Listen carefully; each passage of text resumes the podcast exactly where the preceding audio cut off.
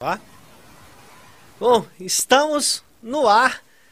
Agradecer aqui já de cara a presença do nosso convidado ilustre hoje aqui do Conversa Estável, deputado professor Israel. Seja bem-vindo, professor.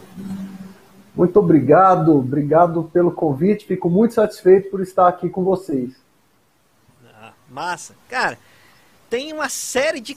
Cara, você é uma das pessoas que eu mais queria receber aqui para conversar. A gente começou há pouco tempo esse, esse projeto, né, de ter um espaço onde a gente pudesse conversar a situação do servidor. A gente vê que hoje o pessoal conversa cada coisa, a gente tem espaço para basicamente tudo na internet, né? mas o servidor público em si tem ficado meio de lado do debate público.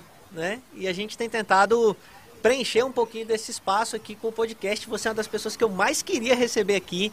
Você tem muita pauta interessante que eu gostaria que a gente pudesse conversar. Mas nesse momento não tem como. Eu tenho que já começar te perguntando sobre essa loucura que a gente está vivendo da PEC 32, cara. Nesse momento é. você está à frente da Servir Brasil, né?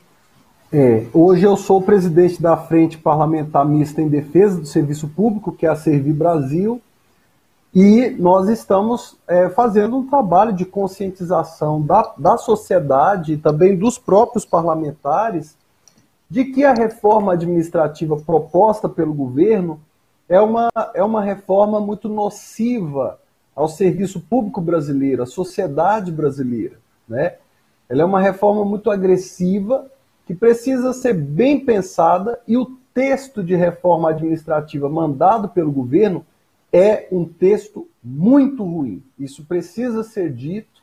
É um texto muito fraco, um texto é, que deveria ser completamente alterado.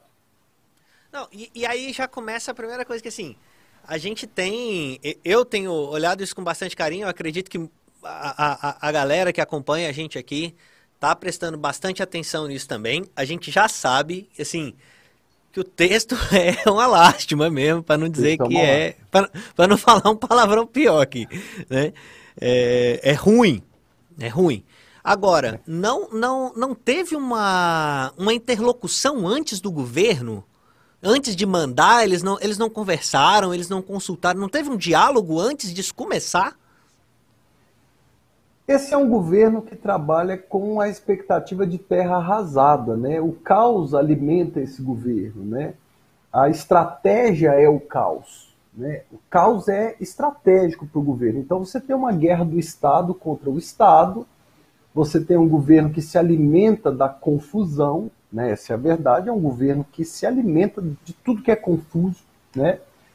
É, e, e por isso a reforma administrativa ela foi feita desse jeito. Você vê, ela é uma reforma que, é, primeiro, precariza o serviço público. Né? 12 milhões de trabalhadores, servidores públicos vão ter o trabalho precarizado. Ela uberiza o serviço público. Né? Ela não moderniza o serviço público, ela não propõe soluções inovadoras, ela desmonta o serviço público brasileiro. É isso que a PEC faz. Né? E agora é, seria a hora da gente estar discutindo outras coisas. Então, o que me impressiona é que a PEC 32 ela já começou errada. Ela começou uhum. torta, né? Por quê? Porque o governo começou a discussão vilanizando o servidor público. Então ele vilaniza o servidor público, né? Vilaniza dizendo. É, a gente já vem desde o, desde o governo passado, a gente já está passando por isso. Né? Não sei se você lembra, cara. Teve uma propaganda do governo no governo Temer que, que era sobre a reforma da Previdência ainda e falava assim: existe uma classe que trabalha pouco, ganha muito e se aposenta cedo. E passava o servidor público tranquilão, é. assim. Você vê que já tinha uma, uma, uma desinformação é. nessa posição antagônica Sim. com a gente já tem, já tem um tempinho, né? É. é, quer dizer, é uma proposta que ela, ela, ela vem para criar terra arrasada no serviço público. Né? Ela vem e já começa vilanizando, jogando a população contra o servidor. É, eu vivi um tempo é, em que eu, eu, sou professor, né? E, e aí, Lucas, eu, eu é, quando dou aula, os meus alunos tiram o celular para me filmar. geralmente eu mandava um beijo para a câmera, mandava mensagem para os pais, né? E perguntava o nome da mãe, porque era um prestígio, era um sinal, um gesto de carinho do aluno, né? Esse governo é tão caótico, ele é tão nocivo para as nossas relações sociais, para o tecido social brasileiro, que ele conseguiu jogar o aluno contra o professor. De repente eu virei um doutrinador perigoso. Isso é terrível, sabe? Esse governo ele é capaz de jogar o cidadão contra a enfermeira. É capaz. Né? É capaz, a gente, a gente tem visto isso, né?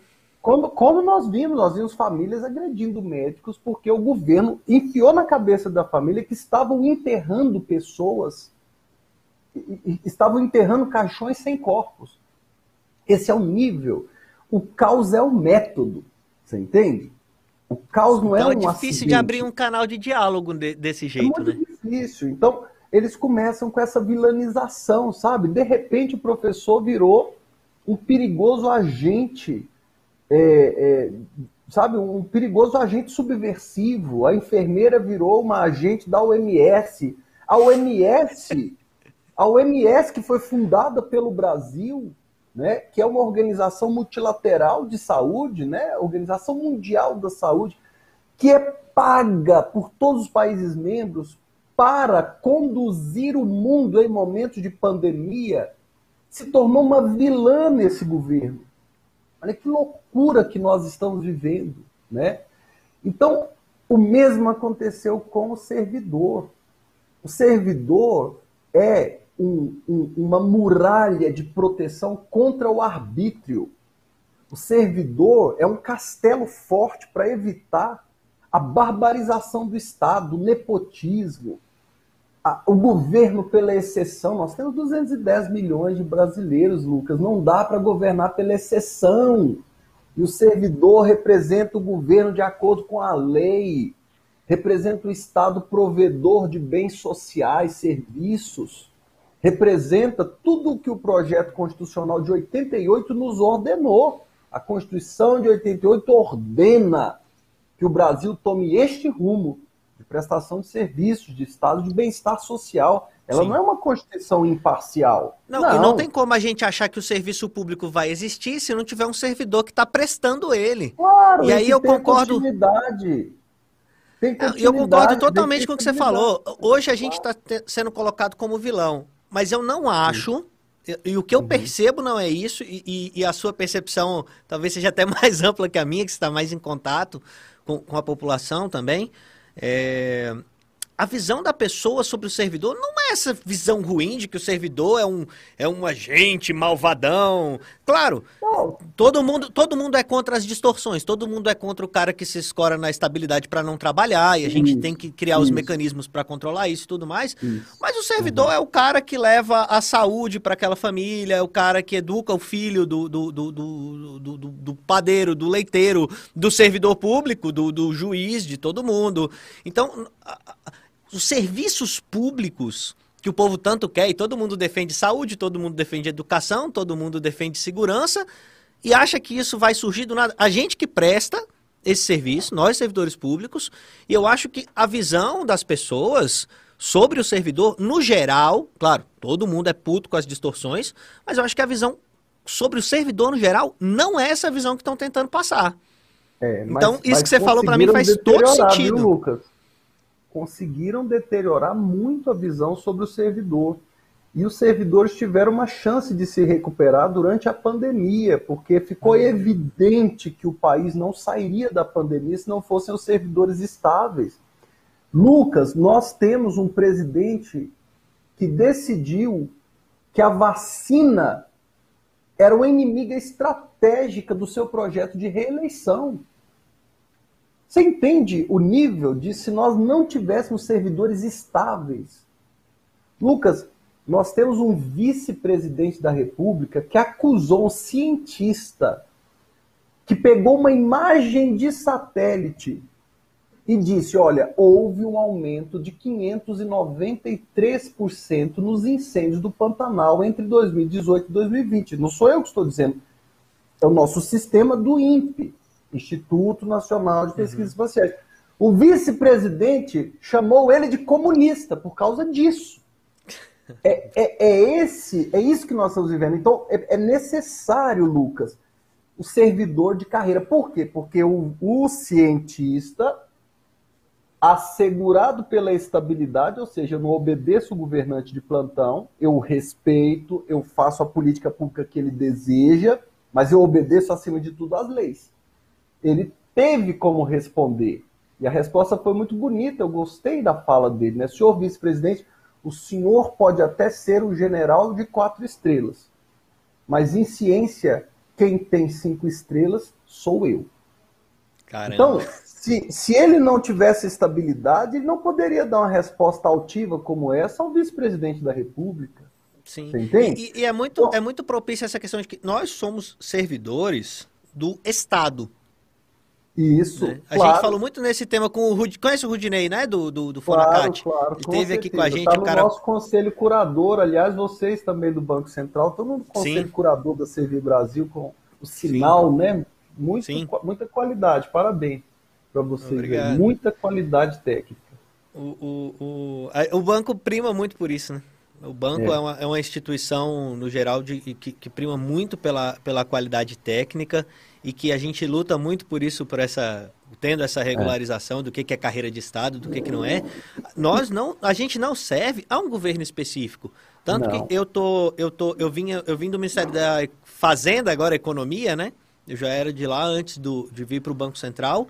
E eu trabalhei, eu, eu, comentei isso aqui um dia desses. Eu trabalhei no governo Dilma, trabalhei com o ministro Guido Mantega, trabalhei com, com o Joaquim Levy, trabalhei com, com, acho que já estou no meu terceiro presidente do Banco Central, e não muda em absolutamente nada a qualidade do meu trabalho. É isso. Né? É a, claro, a qualidade, é, é porque... o, o, o, claro, eles ditam a política, eles ditam a, a, claro, como que o claro. governo vai se portar, mas Sim. quem garante que aquilo aconteça e aconteça de uma forma estável, né? Estabilidade não é só uhum. a gente que ganha, a gente confere estabilidade também. É, confere estabilidade, é. exatamente. Somos nós. Eu vou, eu vou usar essa, você vai me dar licença, Claro, o Estado tem, não é o servidor Sim. que tem estabilidade, é o Estado que precisa ser estável, né? Sim.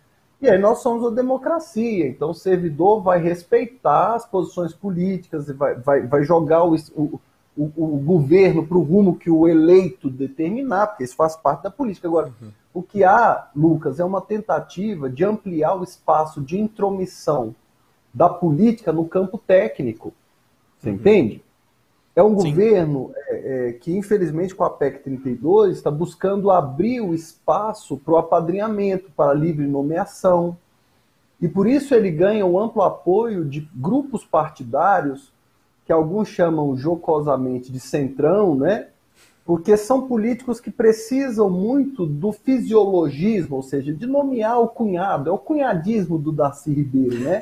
Para ocupar o cargo para ganhar a eleição nos interiores. Você entende?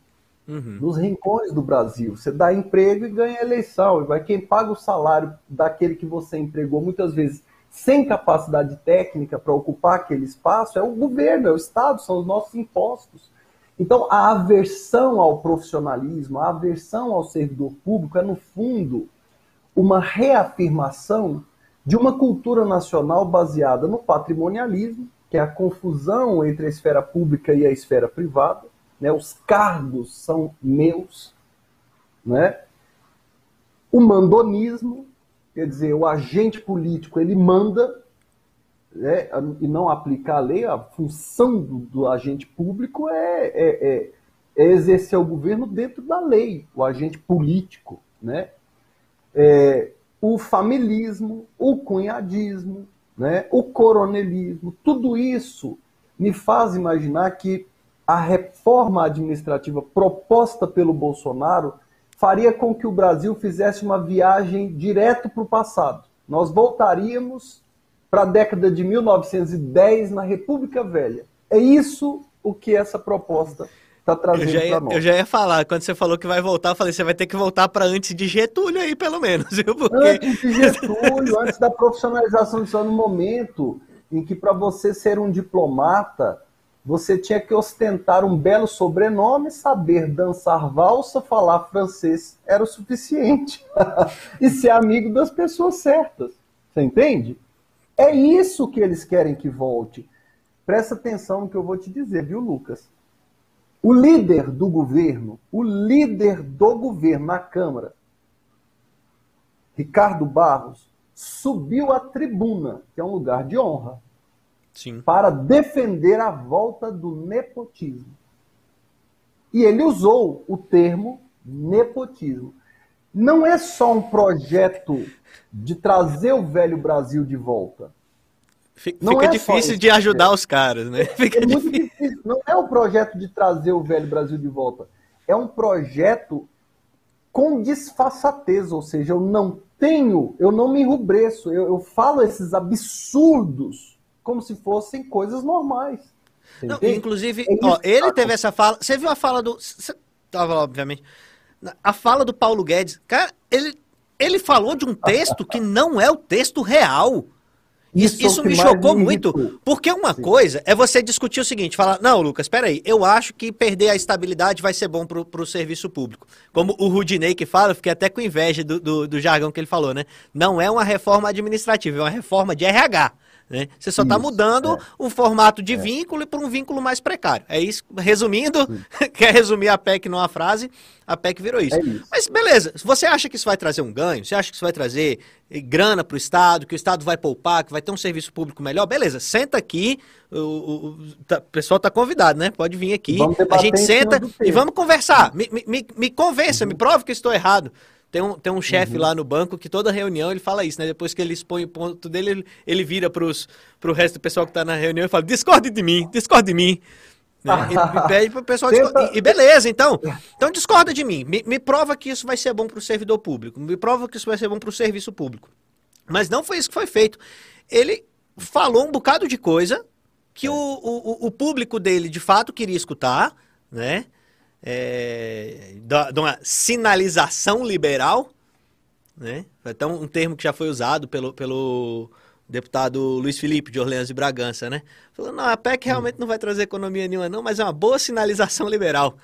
Uma sinalização liberal com PEC, cara? Que isso, então, assim... E, agora, o cara discutiu mentira, velho. Ele falou de um texto que ele não mandou. Eu acho que, que ele deve existe. ter mandado o texto errado, porque... Isso, o texto não existe, porque ele fala ele fala de uma série de coisas que a PEC não traz. Primeiro, a, a PEC não moderniza o serviço, não traz proposta nenhuma de modernização do serviço público. Segundo, ele fala que a PEC é, é, combate privilégios.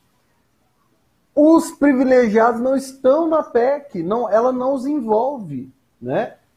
A, a PEC fala de carreiras típicas de Estado, não determina quais serão essas carreiras, ou seja, ela abre um campo de confronto no Congresso seguindo a estratégia do governo de produção de caos, porque o que o governo quer no campo do serviço público é servidor em guerra contra servidor.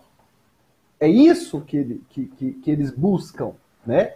Dividir o serviço público, fazer com que as categorias se odeiem, né?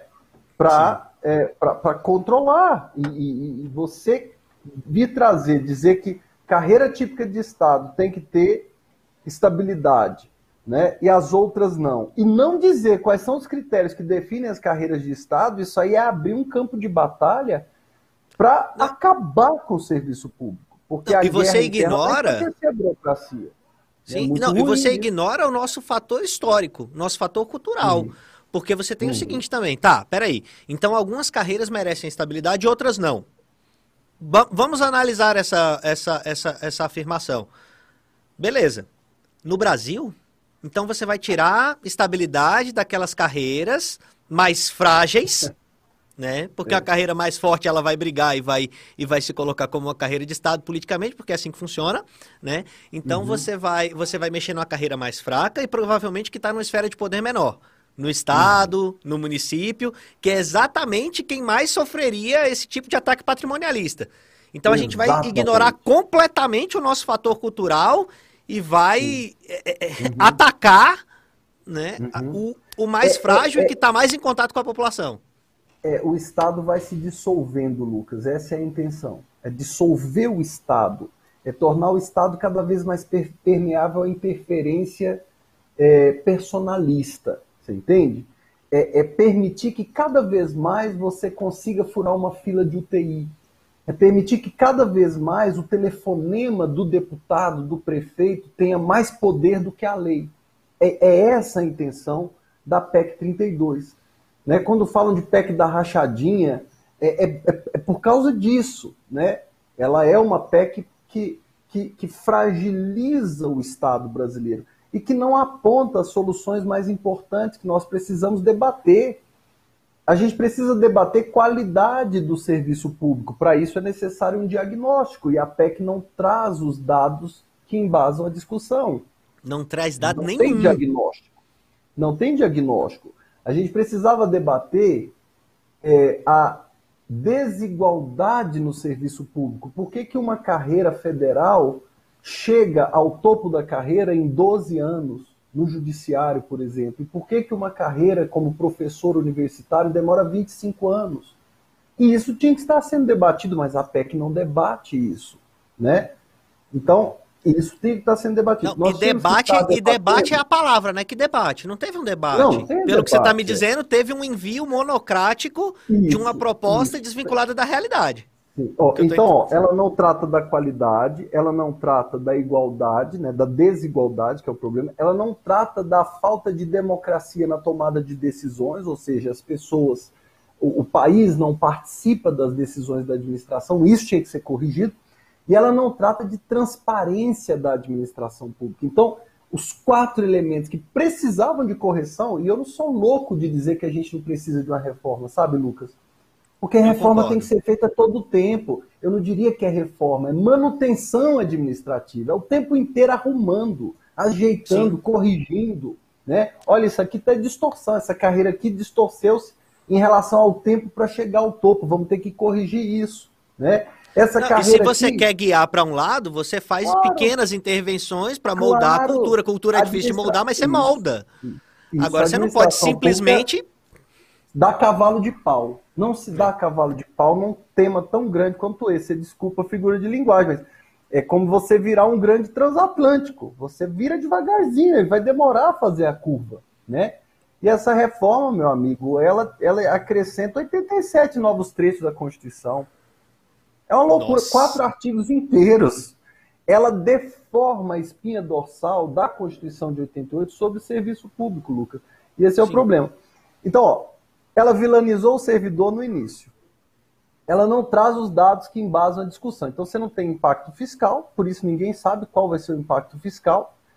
Ninguém sabe qual vai ser o impacto fiscal do aumento da corrupção gerado pelo enfraquecimento dos laços de lealdade entre os servidores e o Estado. Ninguém analisou isso. Aliás, ninguém não, né? Porque nós tivemos agora o relatório do Senado, né, a consultoria legislativa do Senado, que avaliou o impacto de aumento da corrupção entre 102 e 170 bilhões por ano, né?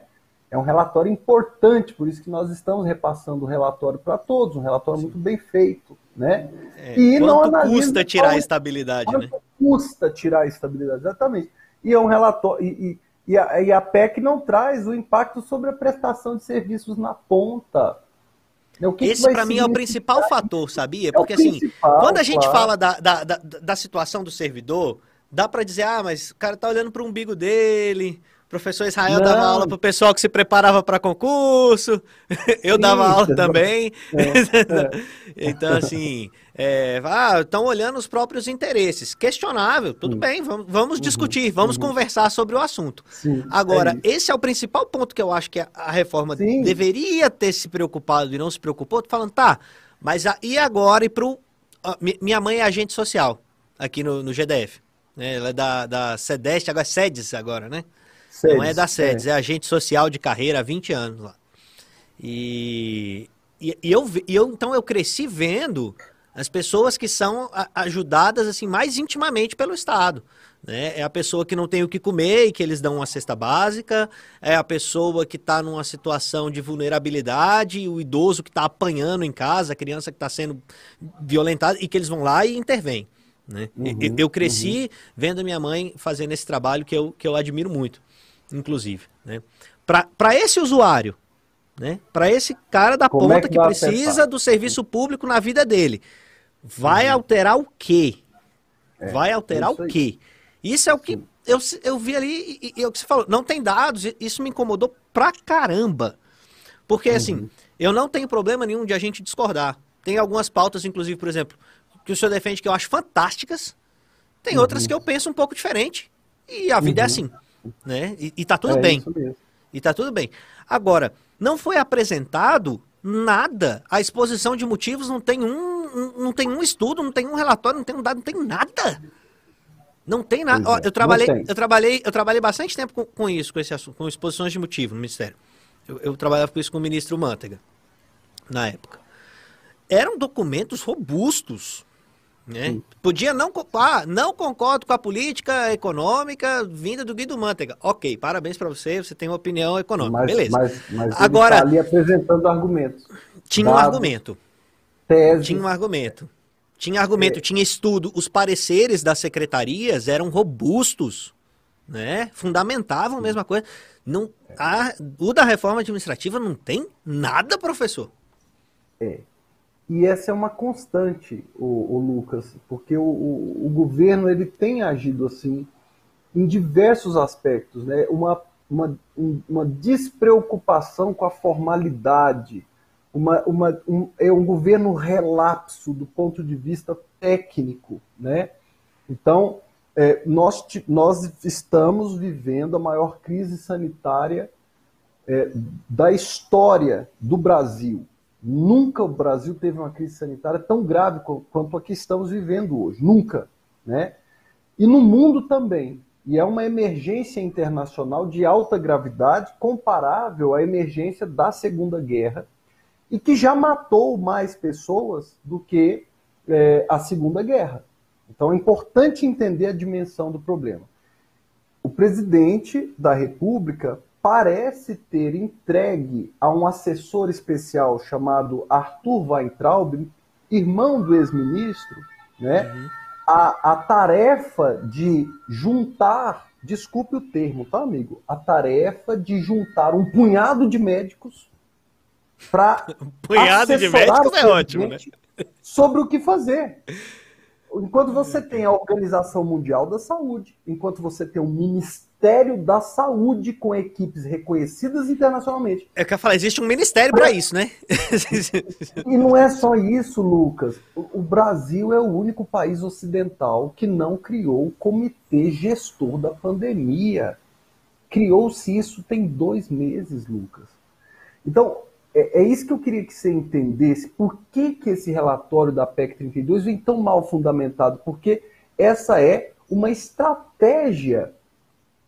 É, é uma estratégia e, e, é, um, e é, um, é um modus operandi. Né? O, olha só. Olha só. O presidente vira para o Arthur Weintraub. Quem é Arthur Weintraub? Qual o cargo formal que ele ocupa? Ele responde perante quem? né? E diz: você que é meio doido, podia pesquisar isso aí. Lucas, essa é a fala do presidente, Lucas.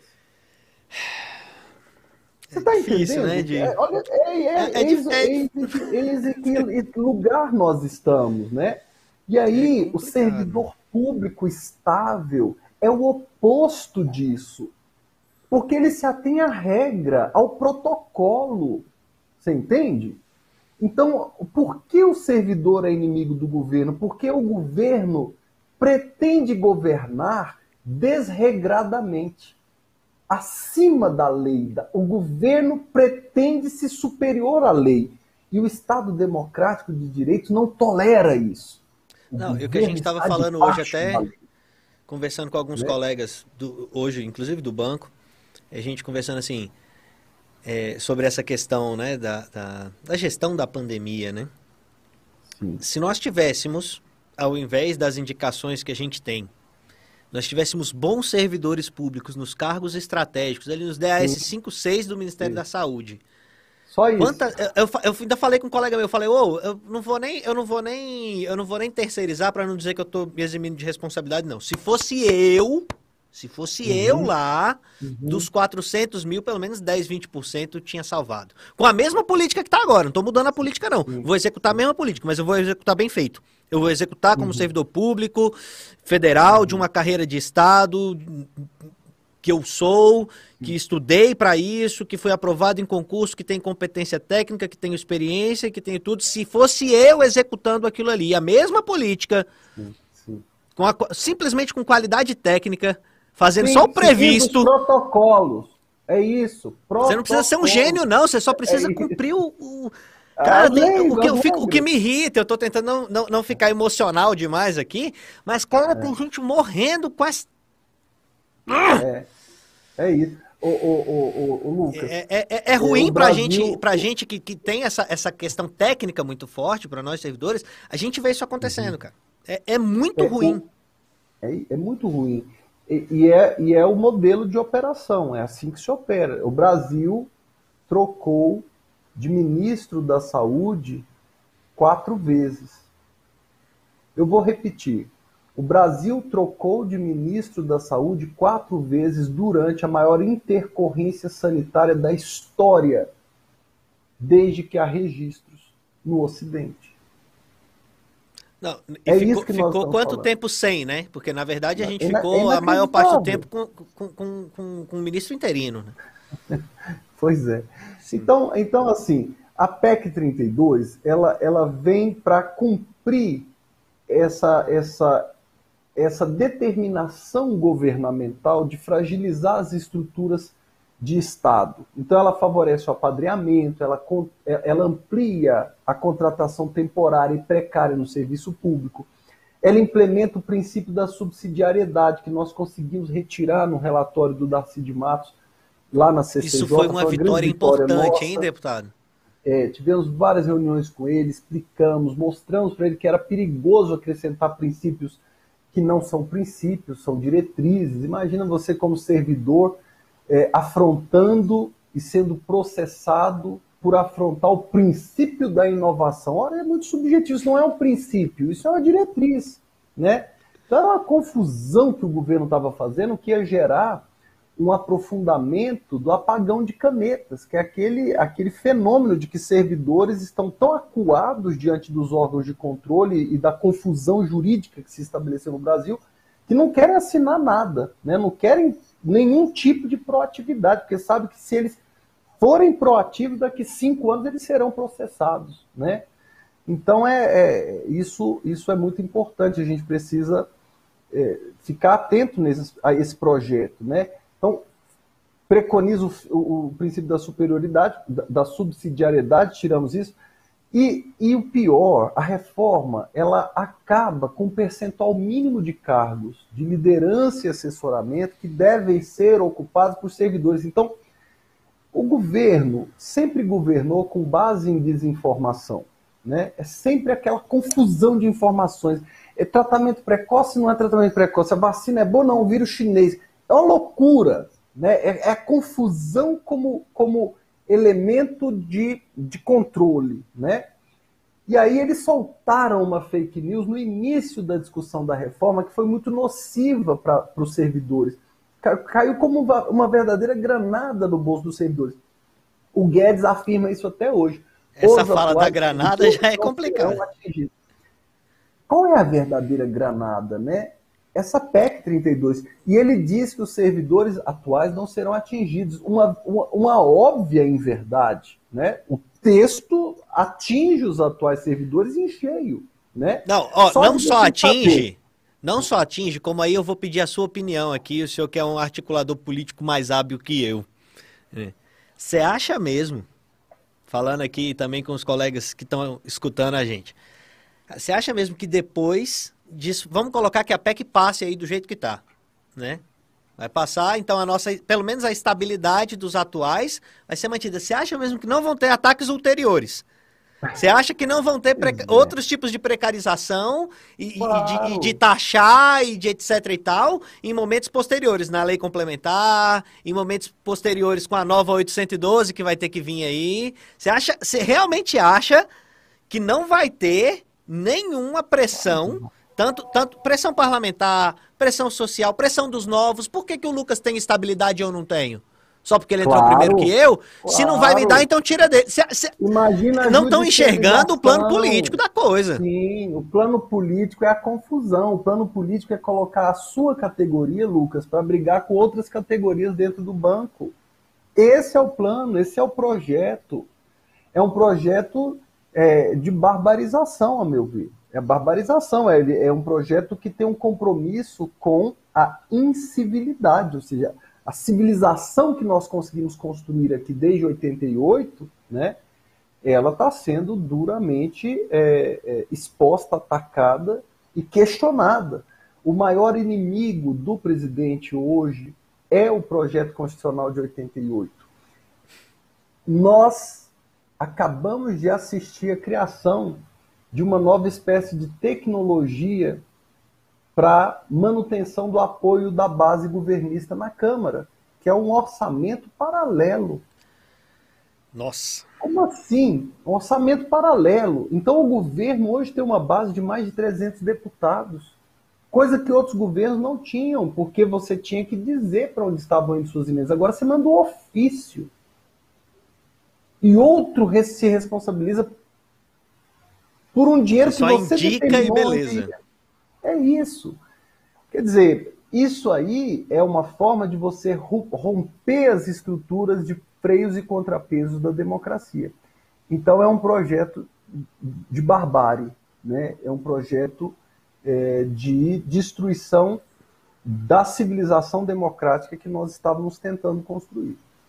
E, e, aí agora que vem, como se até aqui não tivesse sido, agora que vem a questão difícil. Uhum. Porque assim, como é que a gente vai enfrentar isso? Porque a gente tem, vamos lá, do que, do que eu já estou conseguindo, do que eu já estava observando e, e, e que está ficando ainda mais claro para mim aqui. Então a gente teve um início sem diálogo. Né? A gente teve um início monocrático né? É. a respeito da, da tramitação da PEC. Pouco fundamentado e, e sem abertura ao diálogo é, não, não houve diálogo com as categorias, não houve diálogo pelo jeito com o parlamento. Né? Foi um, um, um envio monocrático de uma proposta desse vulto. Ok. Uh, a gente tem uma, uma base. Né? Esse projeto é um projeto do governo. Né? O governo hoje tem uma base ideológica e o governo agora está expandindo isso com essa base é, adquirida. Eu ia falar comprada, é melhor adquirida. tá é. agora com essa base que ele está construindo aí com os instrumentos que a gente está observando, né? O que é um grandíssimo absurdo, fere completamente. Poxa, a gente estuda tanto tempo direito constitucional para passar num concurso para ver acontecer isso com ele, né? É complicado. É... Agora, então, você falou que a gente tem mais ou menos uns 300 deputados na base. Então, hoje com essa é. com essa com esse recente movimento, como é que a gente tem diálogo com esses caras? Nós temos que acreditar no diálogo. Temos que acreditar. Agora, o diálogo é, ele depende de dois querendo conversar, né? E nós temos que criar mecanismos para forçar o lado de lá a querer conversar. E a única forma de termos esses mecanismos é que haja mobilização. Perfeito. Que as pessoas estejam inteiradas do que está acontecendo. Então, quando a gente passa o WhatsApp do, do mandato para as pessoas poderem dialogar, saber o que, que houve na CCJ, como é que foi o relatório, né? No fundo, a gente quer deixar as pessoas conscientes do que está acontecendo para essas pessoas começarem a, é, a começarem a, a, participar, a cobrar dos parlamentares, né? Então, hoje a gente precisa muito de mobilização. É, nós temos hoje uma cartilha de mobilização que está sendo enviada pelo WhatsApp. Eu vou até colocar o número aqui para vocês, se você quiser compartilhar com o pessoal. Manda que depois. a gente coloca na descrição aqui eu acho também. Que é, é, eu acho que é super importante. É um WhatsApp, você manda um oi e aí ele começa a dialogar com você e te mandar os uhum. dados, te mandar o que está acontecendo, né? Esse é o WhatsApp que e aí você vai receber a cartilha de mobilização, porque existe uma tecnologia de mobilização hoje. Ó, o, diretor já tá falou para enviar aqui, ó, o pessoal que Eu mandei no chat tiver assistindo. Mandou no chat, diretor. Isso. Eu o diretor vai colocar para o pessoal aí na descrição. Isso, perfeito. Então é um número para você ficar atualizado, né? Você manda um oi, anota o número, é, adiciona o número no seu celular, coloca Servir Brasil, sei lá, e aí você consegue participar das mobilizações de conteúdo. Nós vamos ter carreatas, por exemplo. E olha que isso dá vitórias para a gente. Né? Na CCJ nós organizamos uma mobilização intensa no, no, em Santa Catarina, base do relator da Cid Matos, e nós fizemos a ele quatro é, grandes pedidos, né? Ele atendeu um inicialmente, a mobilização ficou mais quente, ele atendeu dois. Oh. e nós vamos ter que desidratar esse texto, cara. Olha, imagina, se a gente não tivesse feito a mobilização, ele não teria retirado os novos princípios do texto dele, do relatório dele. Nós teríamos aí o princípio da subsidiariedade. Você já pensou nisso? Isso é matéria constitucional, tinha que ser tratado na CCJ. E ele não tinha tirado. A primeira alteração que ele fez foi: beleza, vamos, não vamos dar superpoderes ao presidente da República. Foi um pedido nosso. Imagina o presidente podendo extinguir o IBAMA numa canetada. Não dá para aceitar. Né? Imagina isso. Então ele tirou. E aí a gente engrossou o tom, com uma chuva de mensagens, e Santa Catarina levantou-se, né? E aí, meu amigo, e aí pegou. Aí foi bem interessante, assim, que ele tirou mais esse ponto da subsidiariedade, que foi muito importante. Então é, eles ainda respondem à mobilização ainda. É isso, é isso. Você tem que entender que você tem um governo é, que ampliou a capacidade de emendas dos deputados que atendem ao governo de 8 milhões para o infinito. Então, um deputado como eu, que é de oposição, tem direito a 8 milhões de emenda tirando a, a parte da saúde, né? Você teve deputados da base governista que tiveram 125 milhões em emendas. É isso. 125 milhões. Olha a discrepância. Então, se esse deputado que está seduzido por 125 milhões de reais para levar para a base dele, né, não tiver uma demonstração clara de que isso vai custar muito caro e talvez a reeleição dele, aí eles não vão dialogar. Que diálogo ocorre entre dois. Eu quero dialogar, Sim. é claro. Sim. Eu sei que eu não, estou e, com a razão. E é exatamente né? o momento Mas de a gente querem... dialogar independente de pauta é política. Ah, você é mais. É. Você pensa o cara que é mais de esquerda. Ah, porque tem esse, esse problema, né? É, uhum. A pessoa fala assim: ah, não, mas eu, eu concordo mais com o Bolsonaro. Eu votei em Bolsonaro, eu, eu, eu concordo com a, com a política dele em grande parte, mas eu discordo da reforma. Então vem conversar, cara. Então vamos demonstrar isso. Beleza, se você é mais de direita, se você é mais liberal, ou se você é mais de esquerda, se você quer Lula livre, para mim, isso pouco importa. Eu acho que o servidor ainda é uma das poucas figuras que consegue superar esse tipo de discussão. Cara, independente, Sim. tá? Da sua posição política, da sua diretriz. Porque tem muita gente que eu acho que às o vezes Estado sente tem que uma. permanecer, Lucas. Exatamente. Da sua posição. O Estado não é governo, o Estado é Estado, meu amigo. Tem Exato. Exato, porque é, é isso. Ah, mas o, o professor Israel é um cara de oposição e eu sou mais a favor do governo. Tudo bem, mas você concorda que a gente não pode precarizar o serviço público? Você concorda que é a vida é um valor importante, que o serviço público é um valor é importante? Isso. Concordo. Então vamos, vamos conversar e demonstrar isso para o governo, então? Uhum. é, é, esse o é ponto que a gente precisa congregar agora, né? Professor, eu só posso te agradecer o senhor estar tá aqui. Eu sei que seu tempo está disputadíssimo, a assessoria vai matar tá aqui. O... Ali, nós amamos a Aline. Mas é porque o papo tá bom demais, Lucas. Por isso que a gente está aqui atrasado. Professor, o espaço é seu. Obrigado, o espaço é seu. Eu falo isso e falo de verdade. É, ainda tem mais outras 500 coisas que eu queria conversar contigo. Eu sei que não tem tempo, não vou, não vou fazer uma maldade de, de te prender aqui. Mas assim, sinta-se à vontade. Quando tiver uma agenda aí, eu quero. entendeu? É, vai, ser, vai ser um prazer a gente poder conversar um pouco mais, a gente poder expandir um pouco mais, a gente ir para outros temas, a gente falar um pouco mais de, de serviço público, de concurso, que é uma área da qual nós dois viemos, né? Nós dois viemos de sala de aula. Inclusive, ó, inclusive eu conheci o senhor por conta de um amigo nosso em comum, professor, que na ah. época da campanha falou: se você não votar no Israel, eu vou bater em você. que é o professor Helder, que está acompanhando a gente aqui. Meu grande amigo, Helder. Esse, aí, esse, esse entende, viu? Entende esse entende. serviço público. Demais, é um, é um amigo de longa data também. Se, se, eu não votasse no senhor, ele ia me bater.